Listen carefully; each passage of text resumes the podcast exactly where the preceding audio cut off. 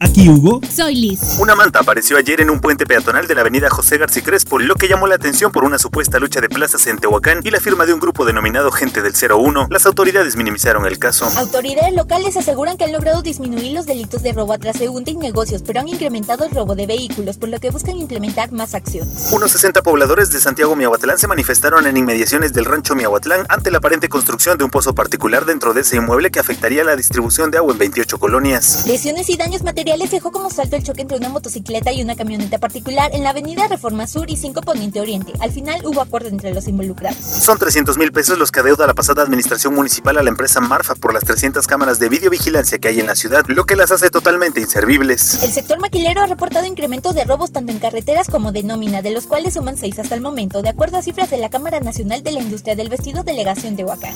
Más información en primeralinea.com.mx.